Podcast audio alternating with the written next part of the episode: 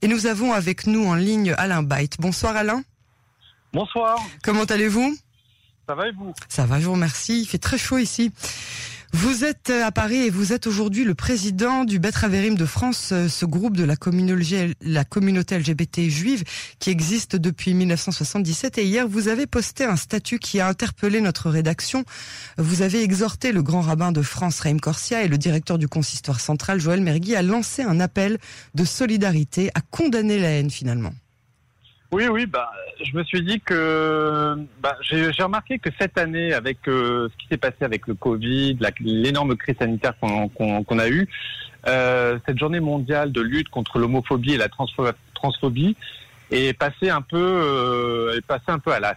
Et euh, j'ai pas vu beaucoup de messages forts dans la communauté juive. Alors j'ai vu le président du FSJU qui a fait un tweet et là j'étais euh, euh, vraiment content de voir ça, euh, pour, pour saluer justement cette journée. Mais je me suis dit quand même que le grand rabbin de France euh, et aussi donc le président du consistoire, puisque c'est le consistoire, c'est une organisation bicéphale, avait aussi une responsabilité pour ces messages de condamnation de haine, pour ces messages d'amour, puisque on, on, sait que dans la communauté juive, il y a encore beaucoup de il y a un manque de pédagogie sur ce sujet. Il y a beaucoup d'idées, euh, euh, d'idées préconçues sur les LGBT, et je pense que c'est important de, de, rappeler, de dire que justement euh, les, la LGBT-phobie, que la transphobie n'a pas sa place euh, dans la communauté euh, juive. Et donc c'est pour ça que je leur ai demandé, je leur ai dit, ça serait, ça serait bien de pouvoir nous dire quelque chose par rapport à la condamnation euh, de ces, de ces haines. De la et haine. En plus, là, de la haine, voilà. Et justement, ce que je leur dis, c'est euh, on, vous pouvez, vous avez toute l'attitude de condamner la haine. Je vous demande pas justement de dire ah euh, super, euh, c'est super les LGBT, les mariages et tout ça. Là, on n'en est pas encore là. Hein voilà, on n'en est pas encore là, mais au moins de se mettre d'accord sur ce minimum, de dire que voilà, que dans une synagogue, il n'y a pas la, il n'y a pas la, la place pour la haine. Et comment est-ce que vous ressentez justement le regard de la communauté juive française sur la population gay juive en France ou ailleurs? Bah, y a quand même eu euh, là ces derniers temps des avancées. On est assez fiers euh, au Betraverim de l'année dernière, on a pu rentrer au CRIS. Donc ça c'est déjà quelque chose d'assez historique puisque euh, en France il n'y a jamais eu euh, d'association LGBT qui a été admise dans une institution religieuse, même si le CRIS n'est pas particulièrement une institution religieuse, mais une institution juive tout de même. donc ça c'était déjà un, premier pas symbolique important. J'ai été aussi invité en novembre à participer aux assises du consistoire à Bordeaux pour parler de l'accueil, euh, l'accueil de la diversité, l'accueil de, de, la différence. Et donc, euh, notamment, sur, euh, j'ai fait pas mal de propositions sur ces sujets. Après, malheureusement, ces assises de Bordeaux n'étaient pas, il n'y avait pas toute la, tous les, tout le panel des rabbins, notamment il n'y avait pas le grand rabbin de France. Donc bon, j'ai été entendu, mais je ne sais, je ne suis pas sûr qu'on me réponde tout de suite sur ces sujets-là. Et alors, les, du coup, de l'autre côté, les juifs gays français, est-ce qu'ils se sentent acceptés dans la communauté juive? Est-ce que, est-ce qu'on assiste à des violences communautaires ou intercommunautaires plutôt? Euh, Alors, euh, au niveau de la communauté, euh, enfin, la communauté LGBT juive, ce qu'on remarque, c'est qu'il y a des, bon, il y a des crispations, d'ailleurs, notamment beaucoup en juin, lorsqu'on a la Pride de Tel Aviv, de Jérusalem, ou lorsqu'on a la marche des fiertés à Paris.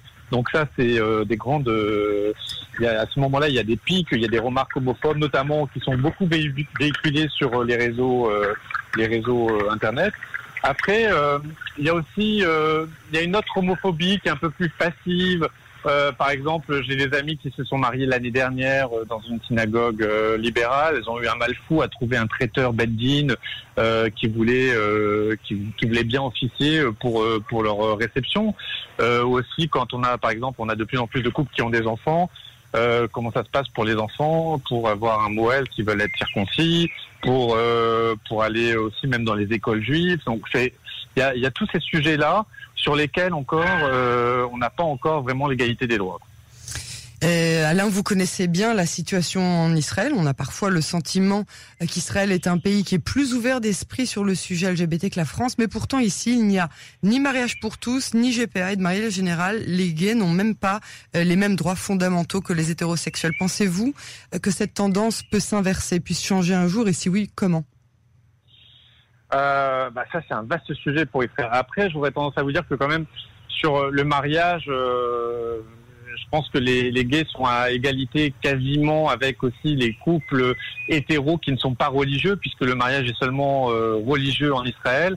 Euh, après, euh, c'est sûr que là, là, aussi, vous avez, enfin, il y a toute une évolution de la société qui doit se faire et ça, ça se fera, je pense, ça risque de se faire ça sera pas en année, mais ça risque de se faire en décennies, je pense, pour pouvoir euh, se faire accepter tout, toutes ces toutes ces nouvelles avancées. Et c'est pour ça que les marges des fiertés, la visibilité des LGBT est importante, même si des fois elle tape sur les nerfs de certaines personnes, mais parce que justement, il faut il faut rappeler à tout le monde qu'on n'a pas encore les mêmes droits alors que dans l'inconscient collectif, les gens considèrent qu'on est pareil et pas du tout, pas du tout. On n'a pas encore euh, ces mêmes droits. Et on voit aussi que en France, justement pour euh, la PMA, la, euh, la, crise sanitaire a mis complètement à geler les avancées sur la PMA pour pour pour les femmes. Et alors justement, vous considérez que les gay pride, etc., sont aujourd'hui légitimes on a, on a souvent l'impression que on ne devrait plus supplier d'avoir des droits On devrait juste les prendre euh... Je vous ai posé une question piège. bah, euh, pour moi, c'est en tout cas la, la, la Pride, c'est pas vraiment euh, une supplication. C'est surtout d'abord un appel à l'amour de soi. Euh, et c'est ça qui explique la Pride. C'est parce que historiquement, quand on était gay, euh, il y a un siècle euh, ou encore plus plus loin, on rasait les murs parce qu'on avait du mal à se confronter au regard d'autrui.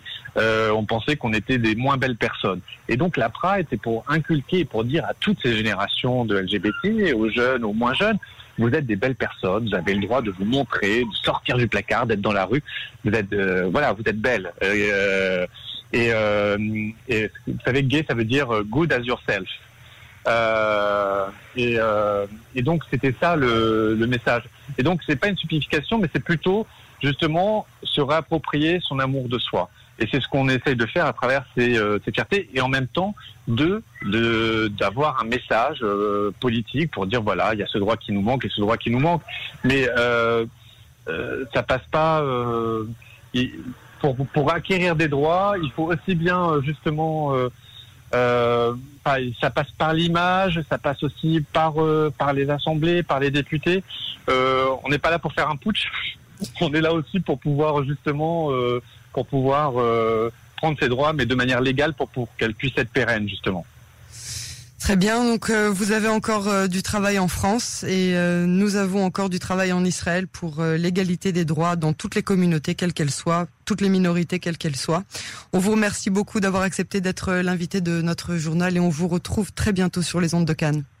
Et merci de vous avoir pas d'avoir parlé du 17 mai. Merci beaucoup. Merci à vous. Bonsoir Alain. au revoir. Au revoir.